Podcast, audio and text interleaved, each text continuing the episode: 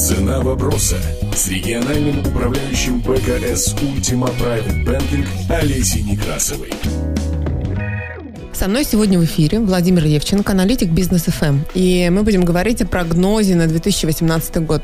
Владимир, как вы считаете, что нас ждет в 2018 году? Какие основные тенденции? Какие основные риски, может быть? Доброго дня всем. Следующий год обещает быть, наверное, веселее, чем э, год, который у нас сейчас заканчивается. Если посмотреть за теми прогнозами, которые дают основная масса мировых аналитиков, то все супер оптимистичные, все считают, что все будет замечательно, что мировая экономика ускорится. Причем никто не говорит, почему это должно произойти. Просто и... позитивные люди. Ну, вот так, да. Вот хочется, чтобы... Ну, здесь сложно сказать позитив, потому что в результате событий текущего года бедные стали беднее, средний класс стал беднее, богатые стали еще богаче. Если все готовы работать на, ну, просто так, для того, чтобы те, у кого и так есть там многие миллиарды долларов, стало еще плюс там какой-то миллиарда, а им при этом пришлось работать больше, а жить они от этого стали только хуже. Если это называть позитивом, ну окей, хорошо. Я, я Но это же не эти люди иначе. говорят, это же аналитики говорят, что будет все хорошо. Ну так э, здесь вопрос, что последние годы рост рынков, это, в общем, мягко говоря, далеко не всегда хорошо, а скорее даже наоборот. Поэтому я считаю, что картина двоякая. Мы можем уже в там, ближайшие месяцы начать сталкиваться с достаточно серьезными, жесткими кризисными явлениями, причем как в мировой экономике, так и в отечественной. И к моим прогнозам ближе всего, например, аналитики Bank of America, которые считают, что в целом экономика мировая должна будет чувствовать себя неплохо в э, следующем mm-hmm. году, но финансовые рынки, их ждут очень-очень непростые времена и, как минимум, достаточно серьезный рост волатильности будет. У меня базовый прогноз примерно такой, то либо мы э, действительно сейчас уже сталкиваемся с серьезными кризисными явлениями, и там, одним из лучших индикаторов для этого является начавшееся снижение цен на драгоценные металлы. Я об этом в эфире Бизнес ФМ уже достаточно uh-huh. давно говорю. Процесс этот пошел по моим э, вот, индикаторам. Это очень серьезное движение, и, соответственно, если это так, то это дает толчок достаточно мощному кредитному сжатию в мире, и э, дальше это все будет распространяться и на цены на другие активы. Что касается нашей страны, это, конечно, прежде всего цены на сырьевые товары. Либо, возможно, еще сценарий, при котором там следующий год еще удастся как-то так всяк э, протянуть, mm-hmm. да, но для того, чтобы именно в нашей экономике не было какого-то серьезного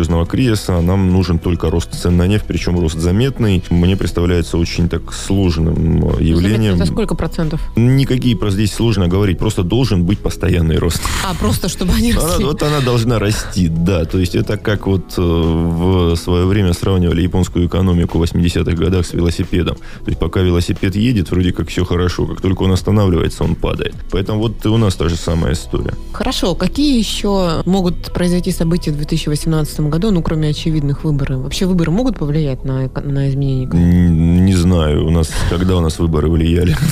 То есть сюрпризов никто никаких от выборов не ждет. Если вдруг там случится что-нибудь вроде как распространения санкций на внутреннероссийский на госдолг, это будет очень серьезный удар, причем прежде всего по всему бизнес-сообществу, потому что по оценке даже самого Центрального банка процентные ставки в среднем рыночные вырастут на 400 базисных пунктов.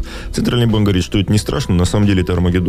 Потому что с нынешних 8% по ОФЗ мы увидим 12.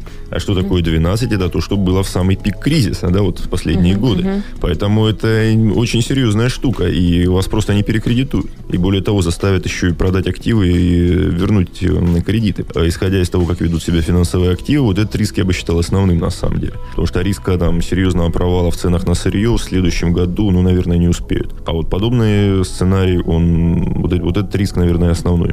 А что будет с рублем, по вашим прогнозам, в следующем году? Ну, я считаю, что рубль будет находиться под давлением. Мы уже видим, что Минфин четко показал тоже, что будет с рублем. Здесь нужно вспомнить 2014 год, когда уже, что называется, Крым присоединился к нашей стране, и Минфин после этого объявил о том, что он начинает покупать валюту. То же самое у нас декабрь. У нас традиционно в декабре лавина рублей выходит угу. на рынок, плюс ну, там бюджетных расходов много, плюс ко всему в этом декабре и в январе еще еще идут достаточно большие объемы внешних займов, э, подлежат погашению. И тут Минфин говорит, да нет, как-то маловато давления на рубль, я тут еще вот на 200 миллиардов рублей куплю долларов как раз в декабре, да. То есть не в феврале, когда вот эти объемы погашения уйдут, а вот так, ну, чтобы мало никому не показалось. Поэтому здесь, в общем, все более или менее очевидно. Курс рубля, на мой взгляд, очень сильно завышен. Э, мы видим, что происходит при текущем курсе. У людей просто нет работы. То есть вы считаете, что курс будет снижаться? Насколько он может быть снижен? Это все будет зависеть от того, как будут развиваться сценарии. То есть, если весь следующий год еще мировая экономика продержится от того, чтобы свалиться в на кризис, то сильных колебаний, сильного давления на рубль не будет. Но если же нет, то мы можем увидеть там снижение рубля в следующем году там и на там, двузначные цифры, там на 20-25% легко.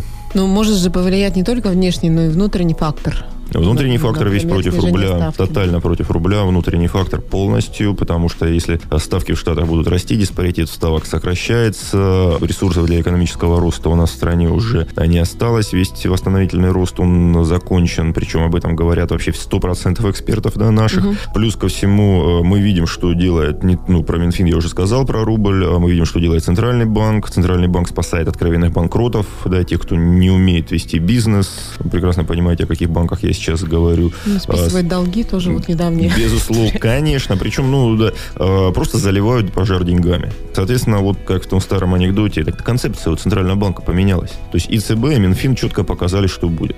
Соответственно, а, бочка нефти в рублях будет расти при любой динамике бочки нефти в долларах. Спасибо, Владимир. Напомню, со мной в эфире был Владимир Левченко, аналитик Бизнес ФМ. Эм. Спасибо, всего доброго. Цена вопроса на бизнес FM Новосибирск.